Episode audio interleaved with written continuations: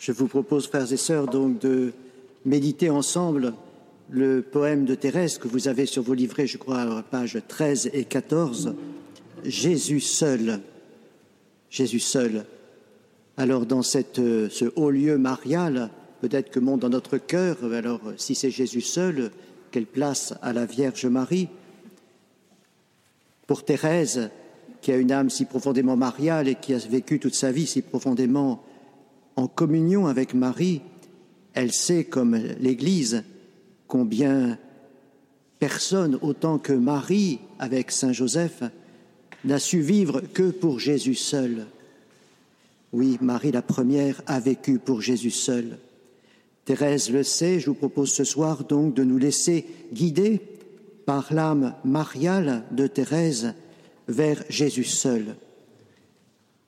Thérèse qui a écrit ce poème un peu plus d'un an avant sa mort, alors qu'elle est déjà entrée dans la nuit de la foi, dans son grande épreuve de l'épreuve de la foi, pour sa jeune cousine Marie Guérin, qui est entrée tout juste il y a un an, le 15 août de l'année précédente, au Carmel.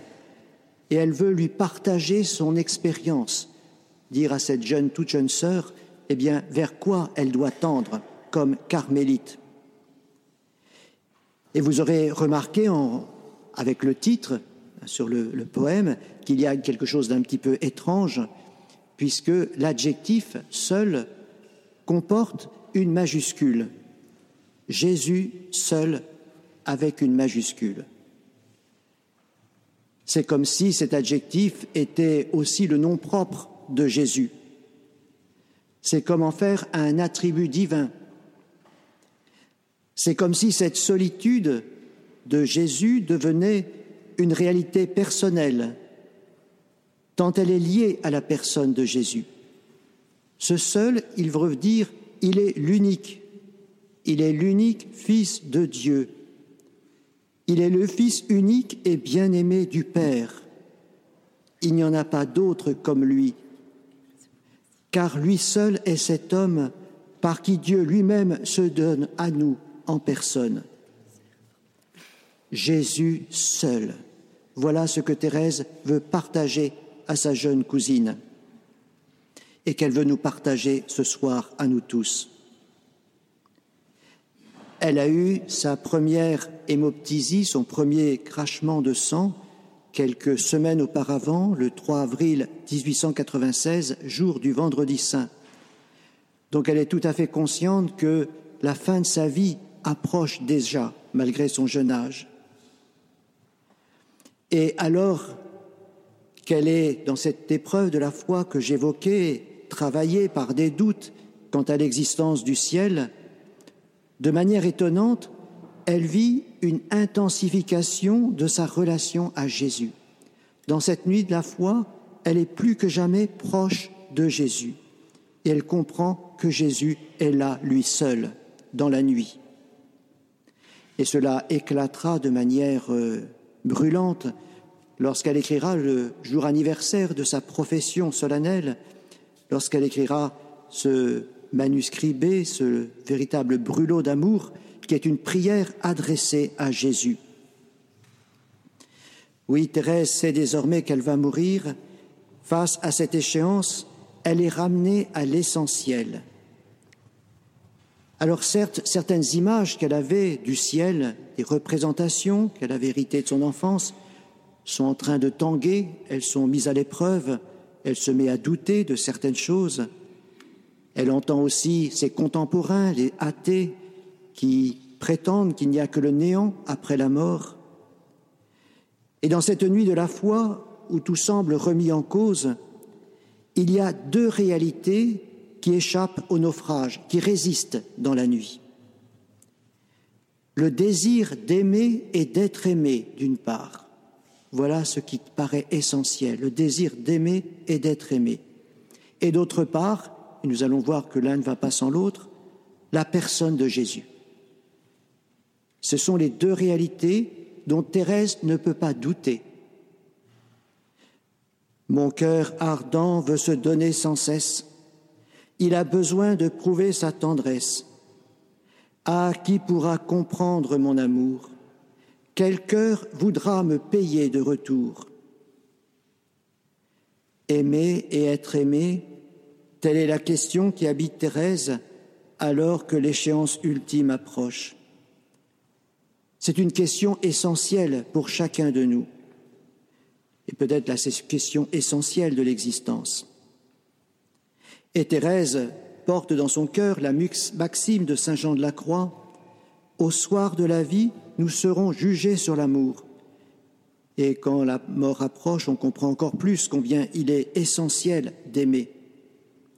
De toutes nos œuvres d'ici-bas, il ne restera que l'amour. Puisque Dieu est amour, l'amour seul a vocation à demeurer pour l'éternité. Mais comment aimer? Thérèse est quelqu'un d'extrêmement sensible qui a éprouvé fortement le désir de témoigner son affection à ses proches. Elle a fait l'expérience de ce que cela n'était pas toujours facile, soit parce que les moyens que l'on prend ne sont pas compris, soit parce que cela ne débouche pas véritablement sur une réciprocité. Et pour quelqu'un qui a une sensibilité à fleur de peau comme elle, cela est particulièrement difficile, comme en témoigne la longue souffrance de son enfance. Elle en a été certes libérée par la grâce de Noël, mais elle vit maintenant depuis plusieurs années cette réalité dans la clôture du Carmel, au sein d'une vie communautaire marquée par une forte séparation du monde extérieur. La vie commune dans un espace étroit, avec toujours les mêmes personnes, rend sensible aux moindres incidents, aux moindres indélicatesses. Est-ce que cela ne dépasse pas la capacité humaine? Comment assumer le fait que l'émotivité, la sensibilité, voire la susceptibilité, soient mises à l'épreuve à travers des riens Des maladresses anodines prennent une ampleur démesurée dans un univers où il n'y a rien qui vienne distraire de la monotonie d'une vie rythmée par le travail et la prière, selon un horaire strict.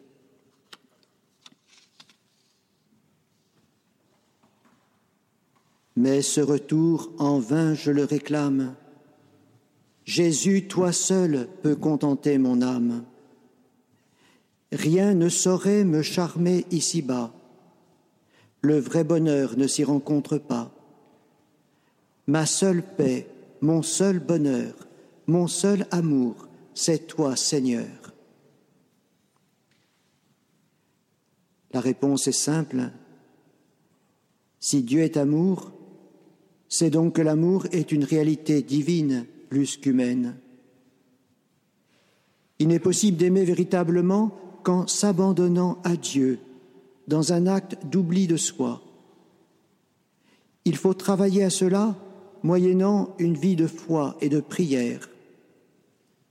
Alors en Dieu, peu à peu, il devient possible d'aimer et d'être aimé en vérité. Le visage de cet amour divin, c'est Jésus, qui nous a aimés du plus grand amour en donnant sa vie pour nous. Il est l'unique, le seul, l'irremplaçable, celui sans qui la vie n'a pas de sens, sans qui l'amour infini auquel nous aspirons serait à jamais impossible. Jésus est l'unique, car lui seul peut nous introduire dans la plénitude de la paix, du bonheur, de l'amour. Cela ne signifie pas qu'il nous faudrait renoncer pour lui à tout amour humain. Thérèse n'a rien fait de tel. Elle a profondément aimé ses proches. Elle est entrée au Carmel pour apprendre à aimer ses sœurs en religion. Il ne s'agit pas ici de devenir insensible et de s'enfermer dans une tour d'ivoire avec Dieu seul. Il faut au contraire rester vulnérable à l'amour du prochain et même le devenir de plus en plus comme elle sut le faire. Mais il s'agit de le faire gratuitement pour Jésus, de ne pas attendre de ces amours humains ce qu'ils ne peuvent pas nous donner. Ils ne constituent pas cette plénitude à laquelle nous aspirons et qui n'existe qu'en Jésus seul. C'est pourquoi aimer en vérité, c'est toujours aimer en Dieu. Cela est possible avec Jésus. Il s'est fait si proche de nous, lui qui est véritablement homme et véritablement Dieu. C'est par lui, avec lui, en lui, en le choisissant pour compagnon de route, qu'il nous est possible d'aimer notre prochain ainsi, gratuitement, sans attendre de lui en retour ce qu'il ne peut pas nous donner. Jésus le premier nous a aimés ainsi. Il a aimé ses disciples alors que ceux-ci étaient encore incapables d'aimer en retour celui qui les avait choisis. Ils en étaient tellement incapables qu'au moment de l'épreuve, ils l'ont abandonné. Pourtant, Jésus leur en a-t-il voulu? S'en est-il étonné? Il ne leur a pas en tenu aucune rancune, car il n'attendait pas de leur part cet amour inconditionnel qu'il attendait seulement de son Père. Lorsqu'il leur apparaît au matin de Pâques, sans leur poser de questions, il leur donne sa paix. Cette paix que le monde ne peut pas donner, et que lui seul peut établir au plus profond de nos cœurs chaque fois que nous nous tournons vers lui. Alors nous sommes libres d'aimer sans rien attendre en retour.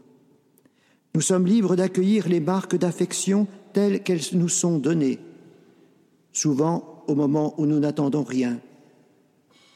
Paradoxalement, c'est le fait de ne rien attendre de l'autre qui nous rend disponibles pour accueillir son amour. C'est en renonçant à nos attentes qu'elle se réalise, mais toujours autrement que ce que nous avions imaginé. Pour pouvoir lire, vivre cette liberté du cœur qui n'enferme pas l'autre dans nos attentes, il faut être fondé dans le Christ. Car vis-à-vis -vis de Jésus, au contraire, nous pouvons tout attendre et même nous devons tout attendre. La seule personne à l'égard de laquelle nous avons le droit d'avoir des attentes, c'est Jésus, car lui seul est en mesure de ne pas les décevoir. Lui seul est en personne la paix, le bonheur et l'amour. Ma seule paix, mon seul bonheur, mon seul amour, c'est toi, Seigneur.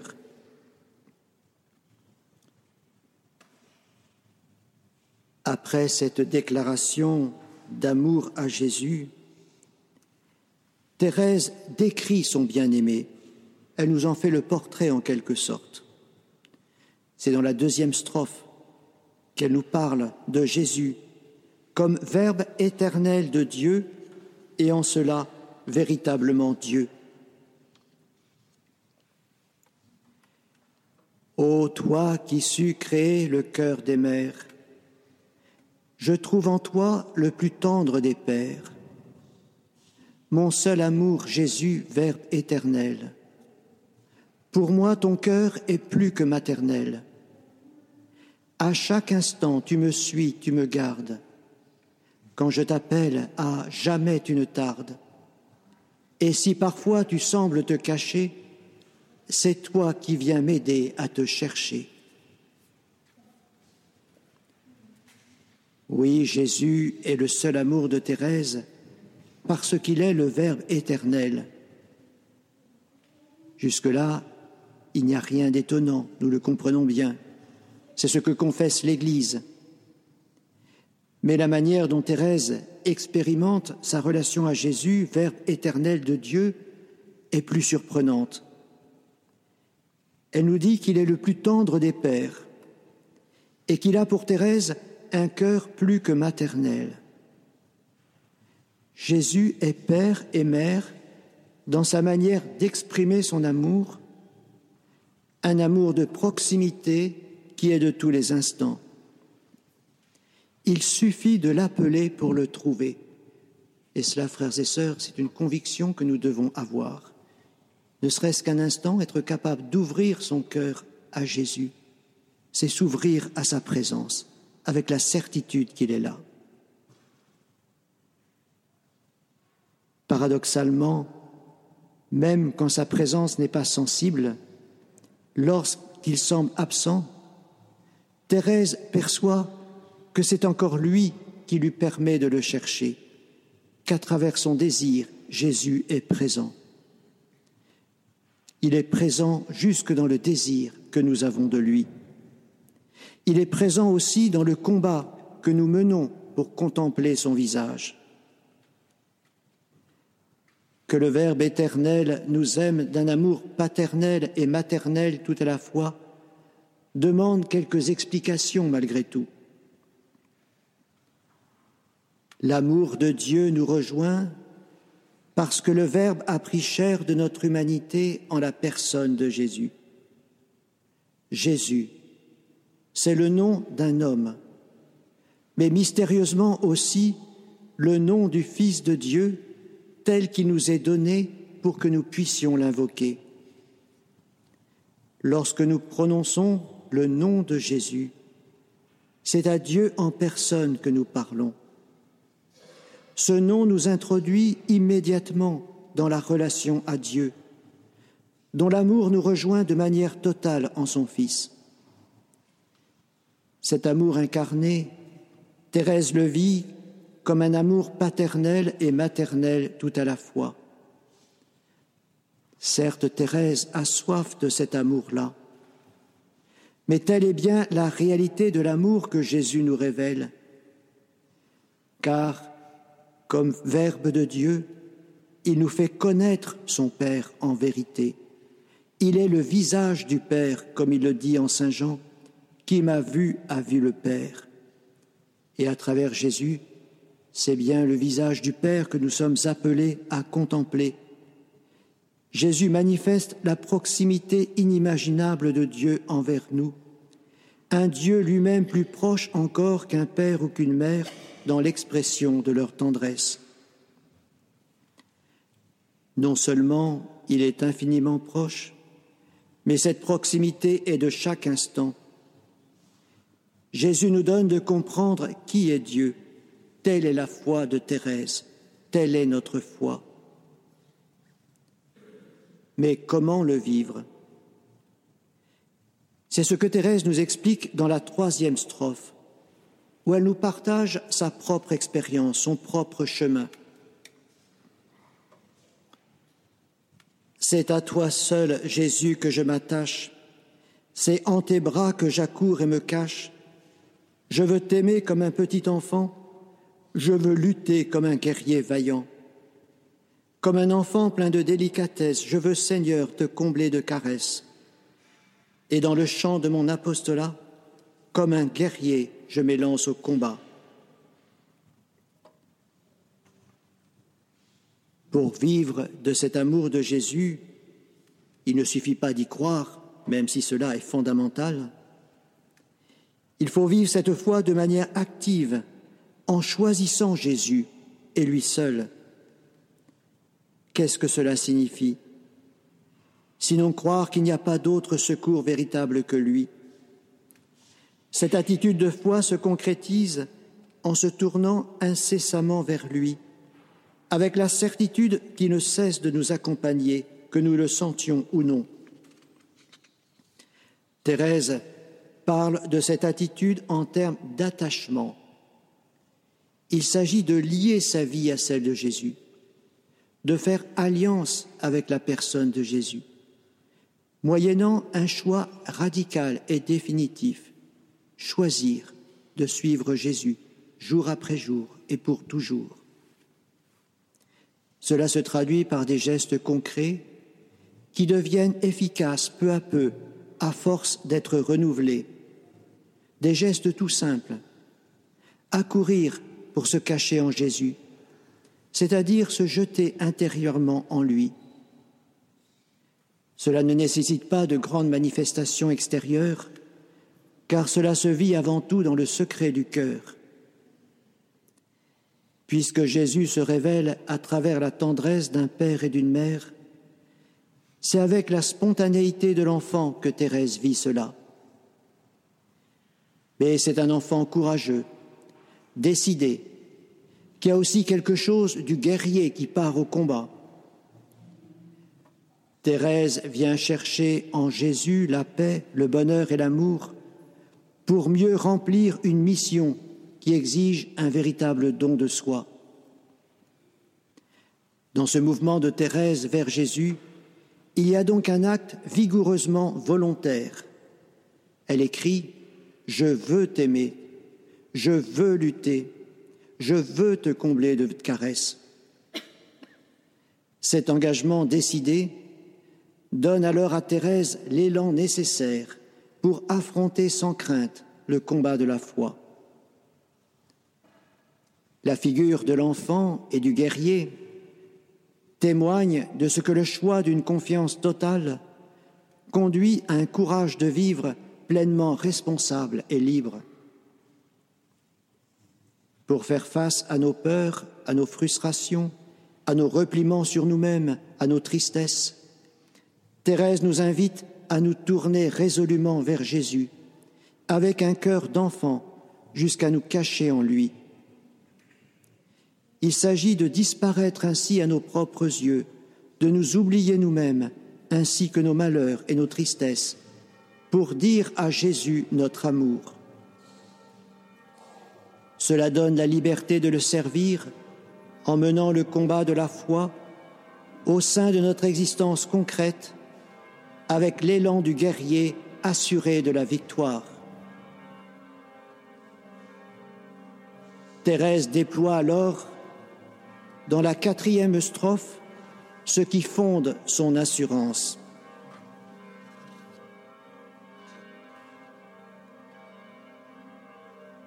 Ton cœur qui garde et qui rend l'innocence ne saurait pas tromper ma confiance en toi, Seigneur, repose mon espoir. Après l'exil, au ciel, j'irai te voir. Lorsqu'en mon cœur s'élève la tempête, vers toi, Jésus, je relève la tête. En ton regard miséricordieux, je lis, Enfant, pour toi j'ai fait les cieux. Thérèse puise la certitude de la victoire dans le cœur de Jésus, c'est-à-dire dans sa relation intime avec lui. Elle a expérimenté combien l'amour de Jésus la purifie et la garde dans l'innocence, en la détournant d'elle-même, en lui faisant remettre, abandonner en lui tous ses péchés. Il devient impensable que la confiance mise ainsi en lui puisse un jour être déçue. Elle situe cette assurance au sein du combat qu'elle vit, tandis que la mort menace de remporter la victoire. Elle sait que face à sa grave maladie, un lourd combat l'attend, mais elle fait confiance qu'en Jésus, elle est victorieuse déjà de ce combat. Sa foi en Jésus et sa manière de croire au ciel en dépit de ses doutes. Car ce ciel, c'est déjà une réalité dans la communion avec Jésus. Et en lui, elle peut écrire ⁇ Après l'exil, au ciel, j'irai te voir ⁇ Son unique espoir est dans le Christ ressuscité, vainqueur de la mort comme tout être humain, elle éprouve de l'angoisse face à cet inconnu de la mort. Thérèse est un être humain dans toute sa réalité. Elle n'a pas eu des grâces exceptionnelles pour échapper aux angoisses que nous traversons tous. Elle connaît des moments de doute, parfois même terriblement douloureux. C'est ce qu'elle exprime de manière discrète dans le poème en écrivant La tempête lorsqu'en mon cœur s'élève la tempête. La paix promise par Jésus semble alors s'évanouir complètement. Mais il n'y a jamais de situation de trouble ou d'angoisse qui puisse nous empêcher de poser un acte libre. Il faut en avoir la certitude, frères et sœurs, quelles que soient les épreuves que nous pouvons traverser, un acte de foi dans la nuit est toujours possible. Il y a toujours un petit quelque chose qui dépend de ma liberté pour ne pas me laisser enfermer dans la tristesse, le découragement ou le désespoir. Thérèse l'indique ici à travers un acte tout simple, relever la tête, quelquefois un acte symbolique, un acte physique, un geste peut exprimer notre volonté de croire, de faire confiance, d'espérer. Thérèse nous invite à relever la tête vers Jésus, concrètement à regarder Jésus, droit dans les yeux, pourrait-on dire. C'est un acte tout simple qui ne demande aucune force physique, car c'est un acte spirituel que l'on peut faire le plus grand état de faiblesse. Il ne requiert aucune compétence intellectuelle, car c'est avant tout un élan du cœur. Il ne présuppose pas d'être pur devant Dieu, car c'est dans le cœur de Jésus que se trouve notre innocence.